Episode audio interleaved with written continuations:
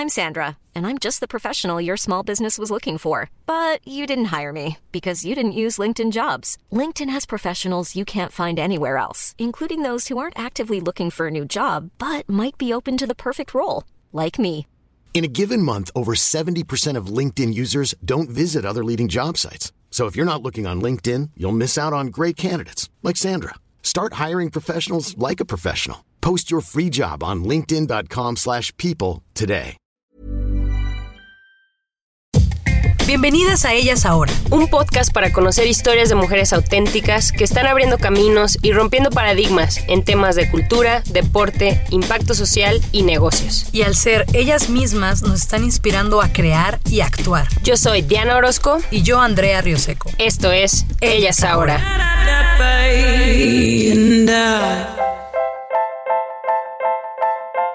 El día de hoy tenemos a una invitada muy especial que está representando un movimiento global que está impactando la vida de niñas y jóvenes en el mundo. Bárbara, cuéntanos qué es Girl Up. Bueno, Girl Up es el movimiento de la Fundación de las Naciones Unidas específico para niñas adolescentes. Lo que nosotras hacemos es trabajar con las habilidades de liderazgo de las niñas, porque nuestro objetivo es reducir la brecha de género en las áreas de liderazgo. Sin importar, no necesariamente tienen que ser como posiciones de poder, porque para una chica puede ser líder, ser CEO de Google, pero para otra puede ser crear una radio comunitaria. Entonces, lo que nosotros estamos trabajando son las habilidades de liderazgo, las habilidades blandas como tal, a través de diferentes programas con ellas que les van a permitir exponerse a nuevos temas relacionados con los derechos de las mujeres y las niñas. Por lo tanto, ellas están informando, están informando sus comunidades y están desarrollando habilidades. Uno de nuestros programas estrella son los clubs estudiantiles o comunitarios, porque pueden ser cinco amigas que se juntan en sus casas. Y lo que ellas hacen son actividades durante todo el año para promover y proteger los derechos de las mujeres y las niñas. Y por lo tanto, están aprendiendo habilidades como planeación de eventos, gestión de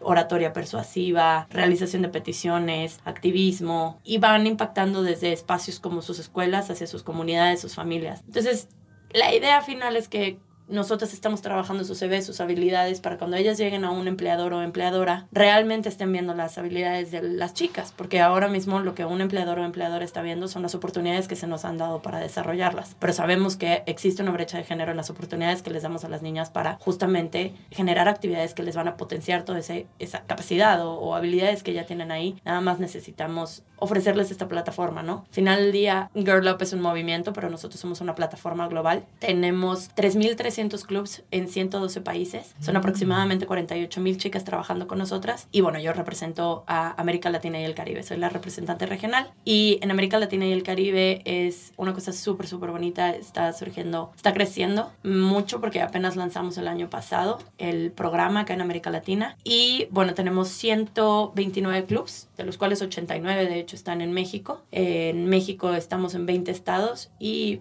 tenemos chicas desde la más chica que tenemos, bueno, ella es colombiana, tiene 11 años.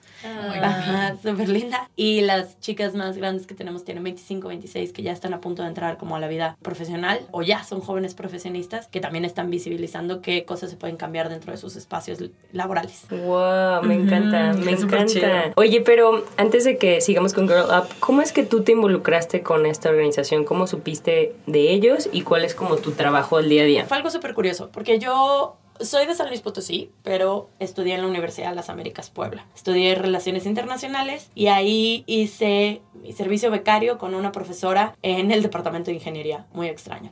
Pero, ajá, sí. Pero ella era la, bueno, es, creo, cónsul honoraria de Francia en Puebla. Tenía contacto con, esta, con la Embajada de Estados Unidos que le mandaron un mensaje así de, hey, se abrió una convocatoria, pero necesitamos como chicas, pues, extrovertidas, que les gusten las niñas, tal, para un campamento de ciencia. Y me recomendó a mí. Y yo, ¿qué? Cero que ver. O sea, como que me puse súper nerviosa y me dijo, no, sí, anda, como que prueba, ¿no? Y yo justamente estaba en ese momento por irme a hacer prácticas profesionales. Entonces, estando allá, hice las entrevistas, todo bien, y me fui a uno de los programas que tenemos, que es el campamento YSI, que es Women in Science. Y eso lo que nosotros intentamos hacer es reducir la brecha de género, o sea, ese es nuestro objetivo, reducir la brecha de género en las áreas de ciencia, tecnología, ingeniería, artes y matemáticas. Bueno, fueron 98 niñas de México, Chile, Perú y Estados Unidos, dos semanas a Perú, eh, a Huampaní, cerca de, de Lima, y las chicas se recibieron eh, habilidades de bueno, tuvieron clases con Intel, Google, Laboratoria, la Asociación Americana de Microbiología, y yo era su consejera. Entonces yo era la que estaba encargada, el trabajo más difícil que he hecho en mi vida,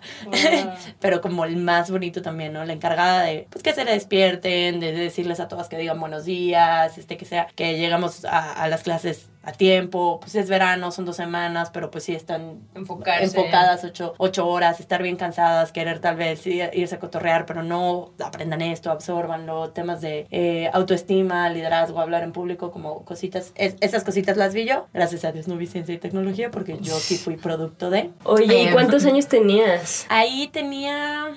Mmm, ¿20? No, tenía 21. Y ahí fue cuando conocí Girl Up.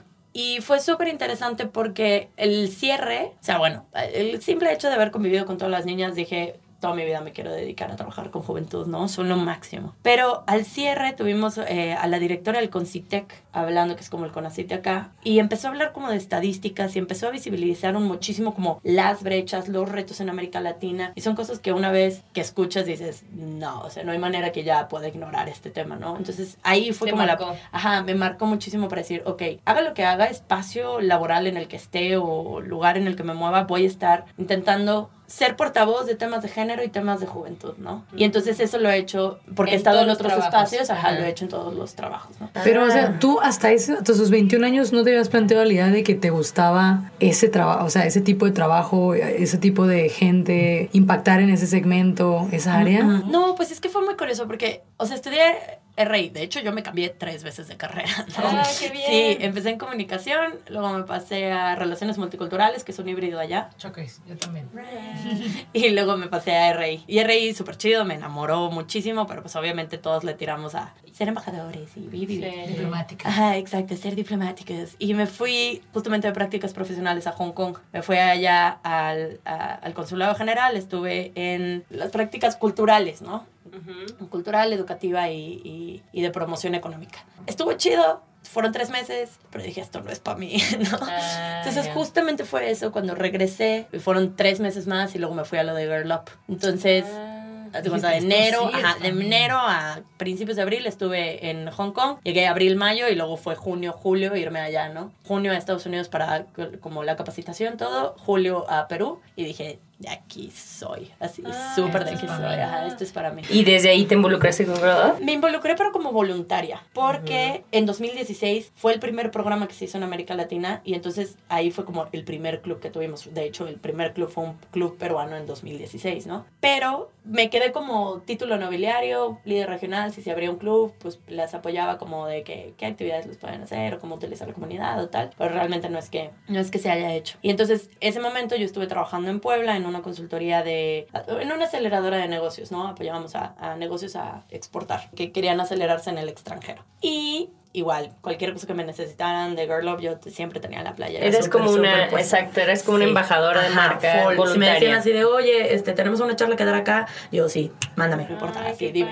Ajá, entonces estuvo bien chido. Y luego de ahí, ya en 2000 Estuve ahí un año y medio, yo creo, en la consultoría. Y luego ya dije, ok, es momento de buscar otro espacio laboral. Y justamente apliqué a dos cosas al mismo tiempo, que fue el, el rol que tengo ahorita de representante regional y uno en el Banco Interamericano de Desarrollo, para Washington, una consultoría. Entonces fue el clásico, primera entrevista, primera entrevista, segunda entrevista, segunda entrevista, tercera entrevista, tercera entrevista, y en eso se cruzó año nuevo y ya no supe nada de ninguno, ¿no? Y yo, chale.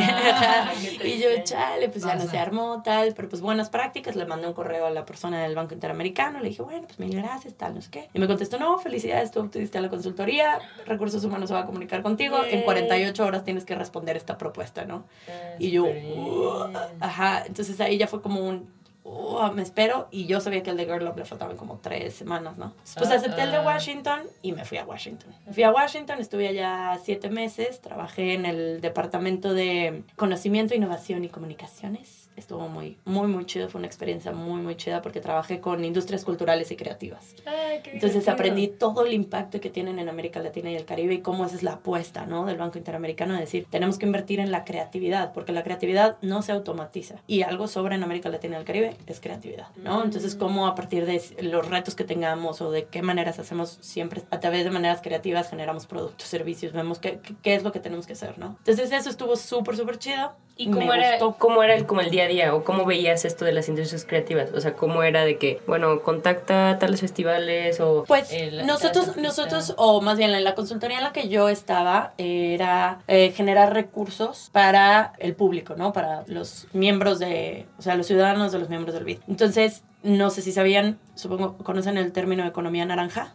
Ah, bueno, entonces la economía naranja la acuñaron ahí en el Banco Interamericano, se acuñó por el que ahora es el presidente de Colombia, Iván Duque. Mm, Ajá, ah, sí. Entonces, todos los recursos que tienen que ver con economía naranja, pues era un poquito pues, la difusión, el estarnos moviendo, tal. Y además yo colaboré como consultora en eh, la realización de dos, ¿no? De cómo es la salud de los emprendimientos creativos en América Latina y el Caribe. O sea, cómo se ven también un poquito. ¿Y cómo se ven? Bastante bien, pero bastante bien en términos de la resiliencia, yo creo. Pero sí todavía tiene que haber un montón de, de impulso interno y local, ¿no? Entonces, se cuenta, están los servicios y los productos de, eh, culturales o creativos. Entonces, no todos los países lo miden dentro de su PIB. sí, exacto. O, y no están divididas. Entonces, eh, hay quienes consideran que hay 13, hay quienes consideran que hay 14, hay, quienes consideran que hay 11 industrias dentro de la industria cultural y creativa. ¿Puedes decir algunas para que la gente... Sí, es, por ejemplo, teatro, música, música, diseño, arquitectura, etcétera. No son todas las, las cuestiones creativas, pero también hablamos, empezamos a, dialogar de la importancia de la, de la intersección entre la tecnología y la creatividad, ¿no? Entonces, ya cuáles son estas empresas tecnocreativas. Eh, por ejemplo, que puedes, los videojuegos. Los videojuegos son un excelente como ejemplo, de. Entonces, ¿cómo puedes utilizar el videojuego? ¿Cómo puedes utilizar la inclusión de eh, América Latina y el Caribe que tiene hacia la conectividad a través de los smartphones para comunicar un tema de finanzas? Entonces, ¿cómo empezamos a desarrollar ese tipo de aplicaciones, de espacios, de proyectos? Es, es, es algo súper, súper interesante. O ver qué empresas ya están en el espacio, cómo se les puede ayudar, o cosas así sí. como... Se lanzan diferentes proyectos. Por ejemplo, uno de ellos es Demand Solutions, en donde se lanza una convocatoria y entonces los emprendimientos creativos de América Latina y el Caribe aplican, se seleccionan y entonces hay un evento, hay más de un evento anual en diferentes partes de la región, eh, les ayudan a hacer sus pitches, hacen una competencia, todo está, está bastante chido. O sea, como que ahí aprendiste cómo, sí, cómo se comporta América Latina en, este rubro, ¿no? Y también cómo activarlo, ¿no? Las diferentes tácticas que me imagino que es lo que usas ahorita en Girl Up. Total, y más que eso también aprendí así de la fascinación que le tengo a, a la gente, o sea, obviamente, ¿no? Yo soy latinoamericana, yo soy mexicana, pero también de decir, ¿por qué me vine a Estados Unidos y América Latina y el Caribe es tan chulo, ¿no? Tan chulo desde los espacios del caos, que nosotros podemos ver que, que creemos que es caos porque no son cosas estructuradas en lo que nosotros entendemos como definición de desarrollo, pero son cuestiones de, de, resiliencia una vez más, de cómo la, nosotros sobrevivimos a partir de ciertas limitaciones de políticas públicas que podamos tener o cuestiones interesantonas. Y, y no sé, o sea, también al fin y al cabo la, la creatividad, la pasión, el cariño latinoamericano es único y entonces me contactaron porque pues alguien más se quedó con el, eh, la posición de representante regional de Girl Up. A mí me invitaron para un evento, a la que ahora es mi jefa le dije así de, oh,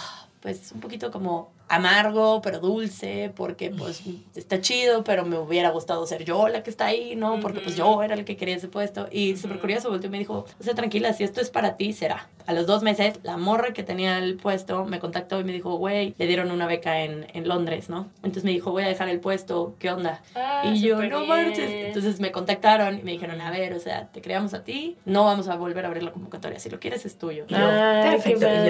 Oye, esta es una historia súper buena. Sí. Esta es una super historia, ¿no? Porque empiezas de voluntaria, ¿no? Desde súper chava y no quitaste el dedo de renglón porque te encantaba esa como causa y esa vocación. Y de alguna manera u otra caíste ahora. Y ahorita, ¿cuánto tiempo llevas ahí? Y cuéntanos cuál es lo que estás como emocionada de estar aquí como representante de Girl Up en Latinoamérica. ¿Qué andas haciendo? ¿Cómo? Fu, un montón de cosas. Sí, o sea, creo que algo que es súper importante y que la neta le agradezco muchísimo a mis jefes y a mis compañeros del Banco Interamericano. O sea, es lo súper chido. El, que en el momento fue mi jefe, volteó y le dije, mira, me quiero ir porque pues estoy en la edad perfecta para como regresar, intentar el sueño, ¿no? El sueño que es trabajar temas de género, porque aquí estoy encontrando otra pasión. Me fascinan industrias culturales y creativas, ¿no? Sí, sí podría crear una carrera en esto. Estoy chavita todavía, no tengo como, no tengo raíces en ninguna parte, ¿no? Puedo agarrar otra vez mis dos maletas y regresarme a donde sea y ver si funciona, ¿no? Y él me contestó y me dijo, qué chido, claro, por supuesto, hazlo, regresa, trabaja con la juventud, ensuciate las manos, haz trabajo de campo, todo, y cuando quieras regresar, regresa regresa si quieres, ¿no? Como que también eso es algo muy chido de ir fomentando como relaciones bonitas en tus espacios laborales, ¿no? Yo he tenido la fortuna de haber tenido ese, ese jefe tan chido y jefas muy, muy chidas, ¿no? Pero entonces me regresé para acá y fue un reto al principio porque pues empecé en octubre del año pasado, entonces estoy a punto de cumplir un año y de octubre a diciembre primero tenía que terminar el plan que la otra chava comenzó y luego ya en enero fue como mi plan estratégico, ¿qué onda? ¿Cómo queremos que, que se vea América Latina acá? Digo, bueno, Girl Up acá en América Latina. Y era, no queremos traernos modelos gringos, ¿no? Y nada más hacerle así como copy-paste. Acá era, ¿cómo lo voy a tropicalizar? ¿Cómo lo voy a, acercar a las realidades latinoamericanas? ¿Y qué es lo que las niñas quieren, ¿no? De este movimiento. Entonces, mi enfoque ha sido crecer en diferentes estados, ya estamos en 20 estados, o sea, más la focalización de voy a Tampico y voy a tres escuelas y me enfoco a que se cree un club en esas tres escuelas y qué chido si se armó y entonces ellos se van emocionando y entonces ellos van permeando y ya ayudaron a otra escuela que abriera su club y ya ayudaron a otra escuela y ta, ta, ta. Entonces, ellos mismos lo van como formando y, identificas a quién de la, de la escuela sería como, o cómo le haces. Digo, tú haces lo mismo, Andrea, ¿no? Identificas líderes en las escuelas o cómo? Es bien chido, ¿no? Como que les ves la chispita en el ojo no sé, o sea, yo doy, una, doy una plática. Vibran, vibran. Ajá. O sea, cuando les cuentan su pitch, ellos... Sí, yo doy, yo doy una, una plática de, de, una hora en donde justamente como que les digo, ok, ¿por qué es importante hablar de temas de género, no? Se ponen unas estadísticas ahí importantes, tal vez no las más fuertes porque pues nos termina doliendo mucho todos, pero ya ahorita después, cuando ya los, los clubes están formados y todos, doy, doy un taller sobre feminismo en México, como feminismo para principiantes, ¿no? Casi. Pero así de como... Ajá, exacto. Y pues es una responsabilidad muy grande porque las estás adentrando a estos temas, ¿no? Entonces es... ¿Y es, un grupo de puras chavas o también No, fíjate que la mayoría de, las personas que están con, en Girl Up son niñas, ¿no? Tenemos todas las identidades. Hay muchos chicos que están con nosotros. Los primeros chicos que se involucraban y más, por ejemplo, en América Latina y el Caribe, eran chicos que se identifican dentro de la comunidad LGBT y pues sí, ven este espacio como un espacio seguro y un espacio en donde pueden, pues sí, alzar la voz de los estereotipos de género que ellos han vivido, los retos que ellos han tenido, las injusticias que quieren. Entonces eso es algo súper, súper bonito. Pero muchas de nuestras chicas y los chicos también dicen así de, pues queremos a más chicos que se incluyan al movimiento porque es súper importante. Entonces no, realmente nuestros clubs no están, no tienen una distinción no son exclusivos. No, no, para nada. O sea, los clubs tienen que tener presidenta, vicepresidenta, secretaria, tesorera, eh, relaciones eh, públicas, ¿no? No les decimos que es una cuestión jerárquica, es una cuestión horizontal, donde a partir de las habilidades, por ejemplo, a mí no me pongas a ser tesorera, yo soy buena en relaciones públicas, entonces chido, quiero seguir como desarrollando esas habilidades, todo bien. Pero dentro de esos mismos cinco roles, o sea, puede haber presidente, vicepresidente, secretario, tesorero o ¿Y qué tipo de contenido es el que ellos desarrollan o cómo es el programa? Ay, esta es mi parte favorita porque puedo presumirles un montón.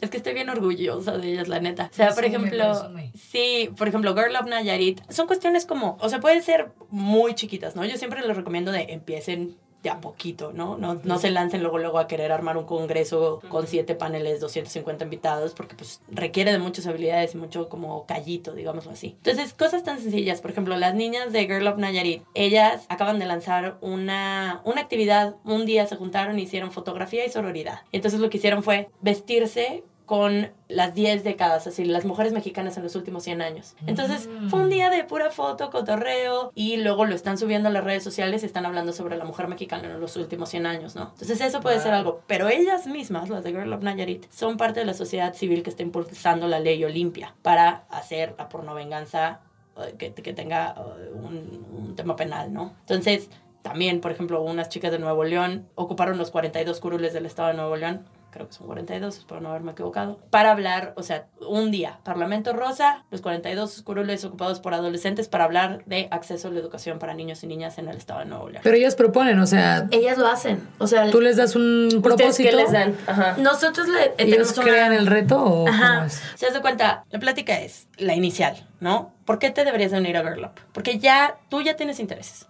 tú ya eres una líder. Nada más tal vez lo, lo, lo, que nosotros te podemos ofrecer es una plataforma y ciertas herramientas, ¿no? Un grupo, una estructura, justamente como una, una marca. Life is full of awesome what ifs and some not so much, like unexpected medical costs. That's why United Healthcare provides Health Protector Guard fixed indemnity insurance plans to supplement your primary plan and help manage out of pocket costs. Learn more at uh1.com. digamos así también, que es algo súper, súper importante, la verdad, sí les abre muchísimas puertas. Y lo que les decimos es, no hay agenda. No hay agenda en específico. Tú júntate con tus compañeras y empiezan a decir, ¿por qué a mí me importan estos temas de género? No, pues porque yo en mis eh, equipo de deportes no me dejan jugar con los vatos, ¿no? No me dejan jugar con los niños. Entonces empecé a pensar por qué hay distinción de género en los deportes. No, pues porque a mí no me, eh, mi familia no me alentó o sí me alentó a seguir tal carrera, pero vi que a mi prima no y entonces me llamó la atención. Este, porque entonces empiezas a ver cuáles son como los intereses de cada uno de los miembros del equipo y de la comunidad, ¿no? Ejemplo, Cuautitlán Discali trabaja temas de salud sexual y reproductiva. ¿Por qué? Porque ya hay alta incidencia de embarazos adolescentes, pero además hablan del tabú de los embarazos adolescentes. ¿Por qué? Porque pues están muy relacionados con violencia, ¿no? Y con abuso sexual. ¿Y estos son niños de 15 años? Son niñas de 15, 16, 17, 18 años. O sea, wow. Es que ¿Y no tiene que estar en una escuela. No, no necesariamente, no. O sea, podemos hacer de que nosotros tres, dos más y listo. Y ya mm. nos registramos en la plataforma, hacemos nuestro club. Y entonces sí, nosotras sí les ponemos, haz de cuenta, tienes recursos, tienes ideas de actividades, tienes retos, así de, ay, tienes estos tres meses, ajá, como tips, ¿no? ¿Y si necesitan dinero?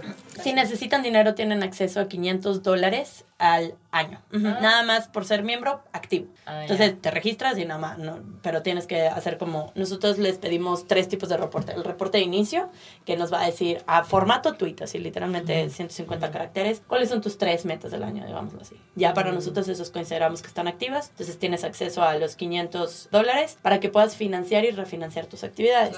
Pero también obviamente siempre está el fomentarlas porque una vez más son habilidades súper, súper importantes. El identifica patrocinadores. Identifica patrocinadores que... Les importe lo mismo. Exacto. Ajá, exacto. Entonces ahí también empiezas a, a, cuestionar un poquito las cuestiones de cuándo se capitaliza y cuándo no se capitalizan los movimientos, cómo le puedes hacer para llevarlos, atraerlos, involucrarlos hacia ti, así de, ok, esto te interesa porque va a ser flashy por tema que ahorita está en todas partes, ok, pero yo también te voy a pedir a ti que tal, tal, tal, ¿no? Entonces son como relaciones importantes que deben de haber intergeneracionales, ¿no? Porque son morritas de 15 años que se, se están sentando con empresas o con espacios o con gerentes para decirles así como, esto es lo que queremos hacer, ¿no? Entonces son conversaciones intergeneracionales y te digo, o sea, audiencia, querida audiencia, debemos de dejar de ser condescendientes con las niñas. Son súper pistolas, o sea, son súper inteligentes. El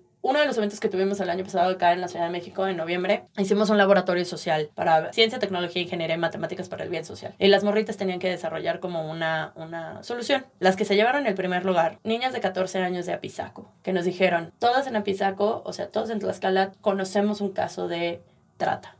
¿No? O sea, dijeron literalmente hace dos semanas estábamos en clases, vimos como todos los profesores se pusieron a correr y era porque la niña que fue a sacar las copias la levantaron, ¿no? Entonces, ellas lo que idearon porque idearon, ¿no? Es un laboratorio de, de, ideas. Idearon una plataforma que tuviera, os de cuenta, una plataforma en internet, pero además tú ibas a tener aretes o pulseras con geolocalización. Mm. Aretes y pulseras con geolocalización o relojes o lo que pueda ser también accesible para los niños. Y lo que pasaba era que, haz de cuenta, si lo aprietas, te manda una alerta a tus tres contactos principales. Tus tres contactos principales van a checar, tienen 20 minutos para comunicarse contigo. Si en 20 minutos no se comunican, porque ellas lo tenían toda la información así, pistolas. Si en 20 minutos no se comunican, esa información se manda directamente a la plataforma que ya hubiera hubiera estado trabajando con autoridades locales. ¿Por qué? Para prender la geolocalización porque ellas sabían perfectamente que en cuatro horas iban a estar en el puerto de, Acapulco y si, en, si llegas al puerto de Acapulco ya fue. Wow. Que una niña de 14, tres niñas de 14 años hayan hablado sobre la problemática que queremos resolver porque nos duele, es la de la trata. Siempre que cuento esa historia se me pone la piel chinita, o sea, me encanta. ¿Y qué, qué es lo más retador para que este proyecto realmente tenga un impacto? ¿Tu chamba qué es lo más retador? Pues la aceptación de la sociedad civil en estos temas, ¿no? O sea, sí somos un movimiento que está ahorita muy en el huracán, ¿no? Digámoslo ah. así, porque al fin y al cabo este movimiento social, o sea, sí, sí somos, buscamos la equidad de género, ¿no? Entonces, el tener esas palabras en este momento, ahorita en México, puede irte muy bien o puede ponerte un montón de barreras. Entonces, también en ciertos espacios va a sí claro hay ciertos espacios en donde no tienes que hablar de equidad de género tienes que hablar de empoderamiento femenino. Claro. Eh, como que tienes que ir cambiando los discursos. Ajá exacto. Porque si no pues, feminazi puede ajá exacto O puede que los papás o las instituciones o tal no te vayan a abrir las puertas cuando realmente lo único que estamos haciendo es las niñas ya tienen esa inspiración, ya tienen ese chip, ya tienen acceso a esa información. Lo único que están buscando es justamente una plataforma como esta que, ¡pum!, lo detone un poquito, ¿no? Y la idea es la unión, la sororidad, al fin y al cabo. Porque si ellas están trabajando a nivel local, pero son parte de un movimiento global, nosotros por eso ese es nuestro como conecte, ¿no? O sea, estamos uniendo chicas para cambiar al mundo.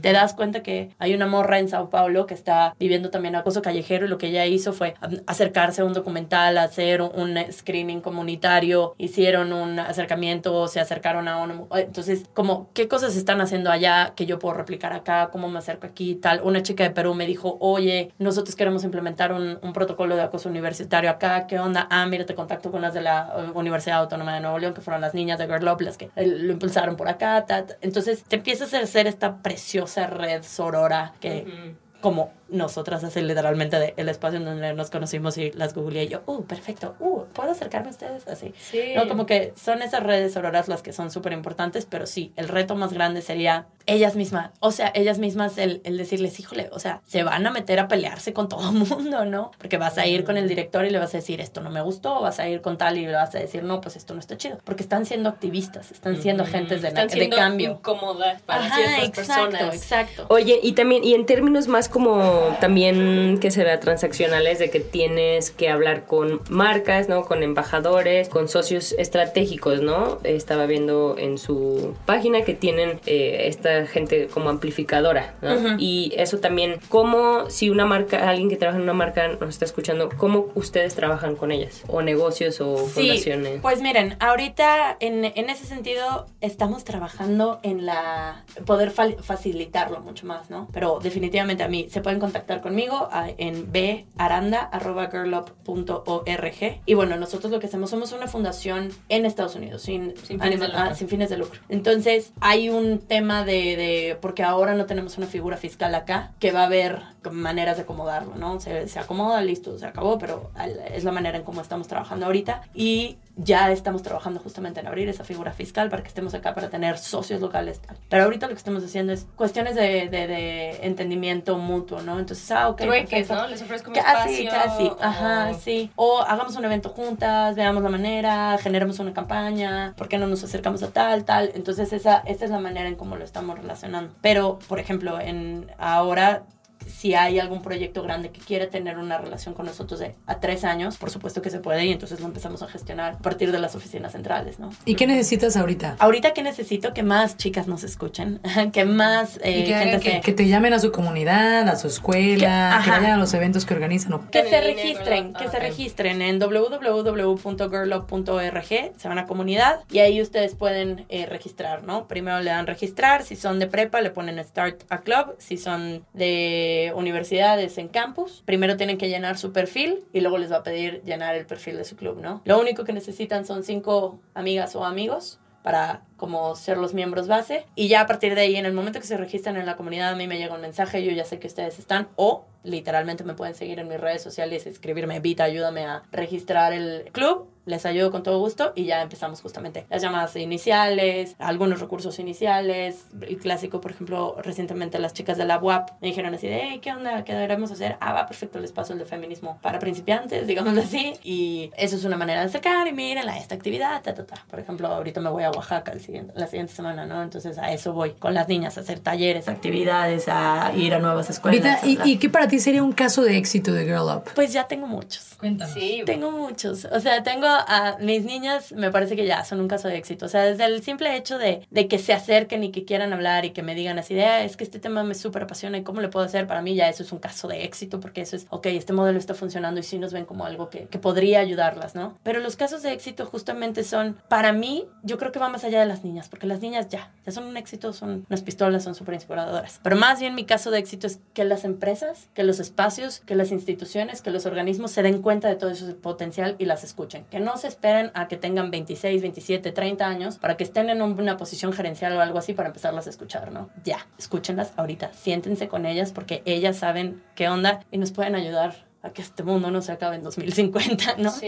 y bueno, yo veo que muchas eh, empresas y, bueno, y también marcas de consumo les importa esa edad, porque notan el, el potencial, porque estas generaciones ya crecieron con medios digitales, ya tienen como una información, son como autodidactas, son activistas, o sea, yo estoy así como impresionada. Siento que tú hubieras estado en un club. Oye, y otra pregunta, ¿cómo son los clubes? O sea, si ya existe el club, ya nada más veo uno, ¿no? O sea, si yo me meto en León y ya hay un club, pues ya... ¿Hay en No León? necesariamente, sí, sí hay en León, pero no ¿Hay en San Luis? necesariamente. Hay en San Luis. En San ¿Hay en Luis tenemos cuatro, en Mazatlán. Así nos vamos no. a ir media hora. En Mazatlán no. No, ¡No hay Mazatlán! Sí. ¿Qué onda? Este, Represent. pero tenemos Yucatán, Nayarit, Oaxaca, Chiapas, Puebla, Tlaxcala, Ciudad de México, Nuevo León. Ahorita estamos empezando. Las áreas que nos faltan, por si alguien nos escucha, que, que queremos crecer, Durango, Chihuahua, Sonora, Las Bajas. Ahí no tenemos Mazatlán. ninguno. El Entonces, norte, ¿qué Ajá, onda? exacto. Norte, Entonces, ajá, yo voy a Hermosillo en unas, en un- tres semanitas, entonces ahí estoy yendo seguido, queremos crecer por ahí, pero no, haz de cuenta, si ya hay un club ahí, sí, sí te puedes unir, pero también puedes crear el tuyo, porque cuando hay cinco clubs en una región geográfica se hace una coalición, cinco o más clubs, ¿no? Por ejemplo, la coalición de Nuevo León tiene 25 clubs, la coalición de Aguascalientes tiene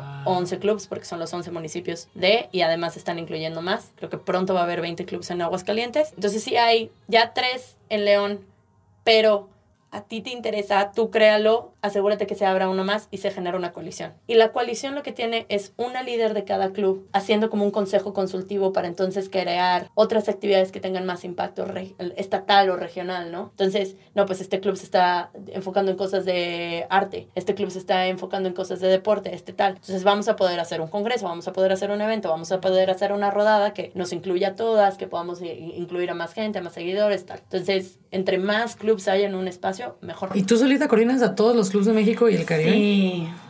O sea que no duerme. Ah. No duermo, sí. No tiene sea, vida social. Sí, no. Sí. No, es, es algo bastante chido y es algo que no me gustaría dejar. O sea, ahorita en lo que estamos creciendo, bueno, ya, la oficina, el equipo, porque lo tal. tienes que traer aquí, ¿no? No quiero ni de chiste dejar de comunicarme con las niñas, ¿no? Porque es. es- es lo Vita es una chido. mezcla de brillo en los ojos por pasión y ojeras y bolsas. Exacto. Ay, qué ¿no? mala.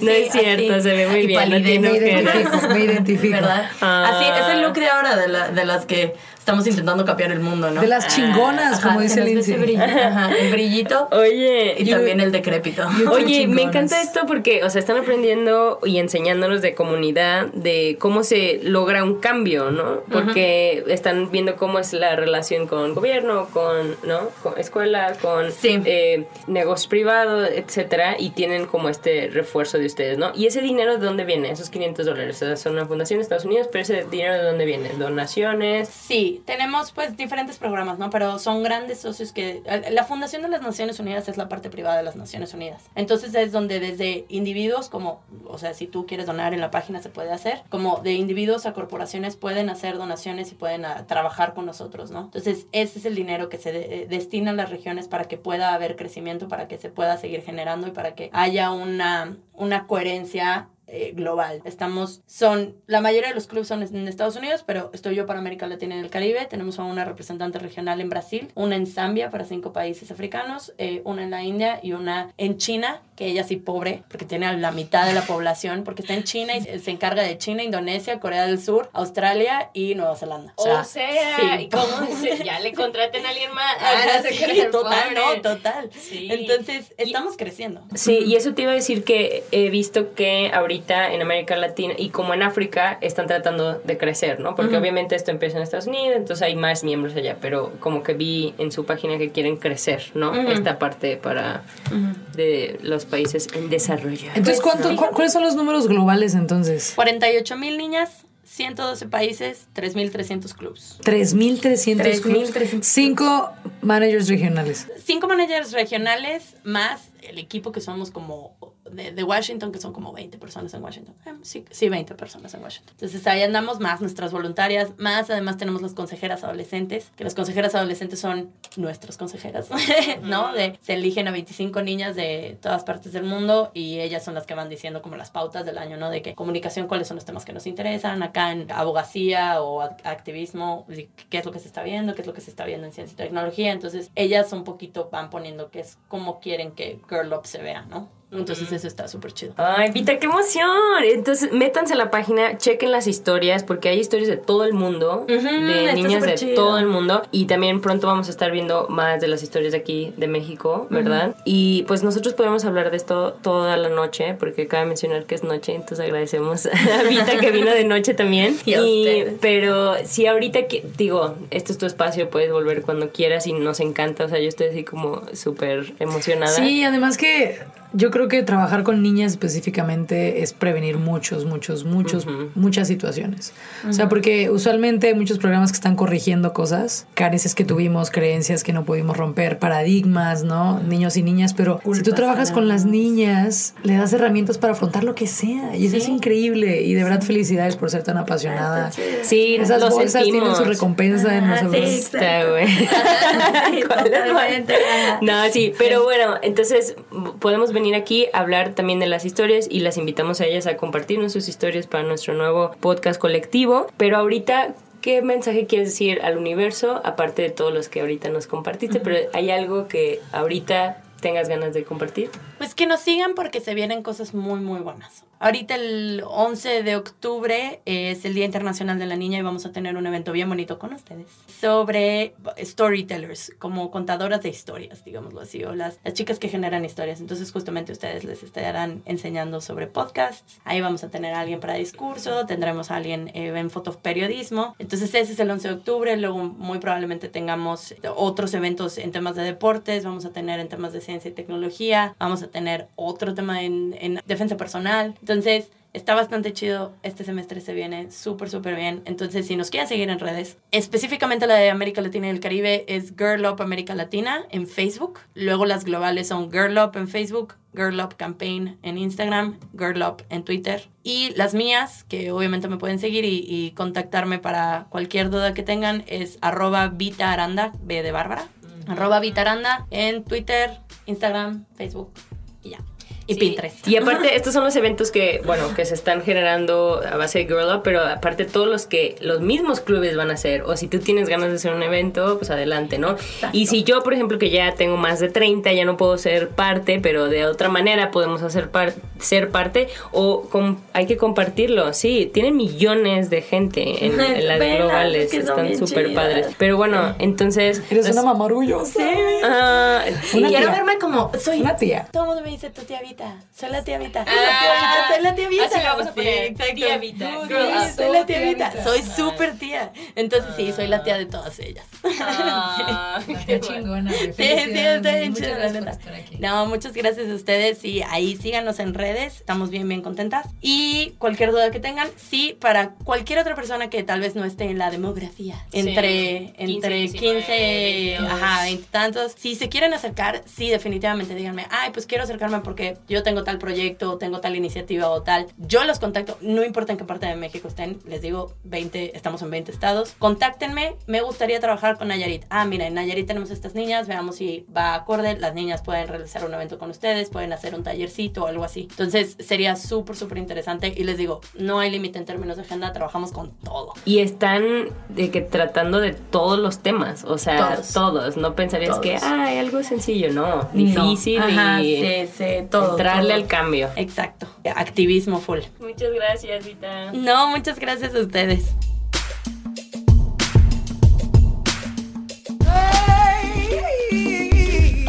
Gracias por escuchar Ellas Ahora. Comparte este episodio con alguna amiga que creas que le gustaría.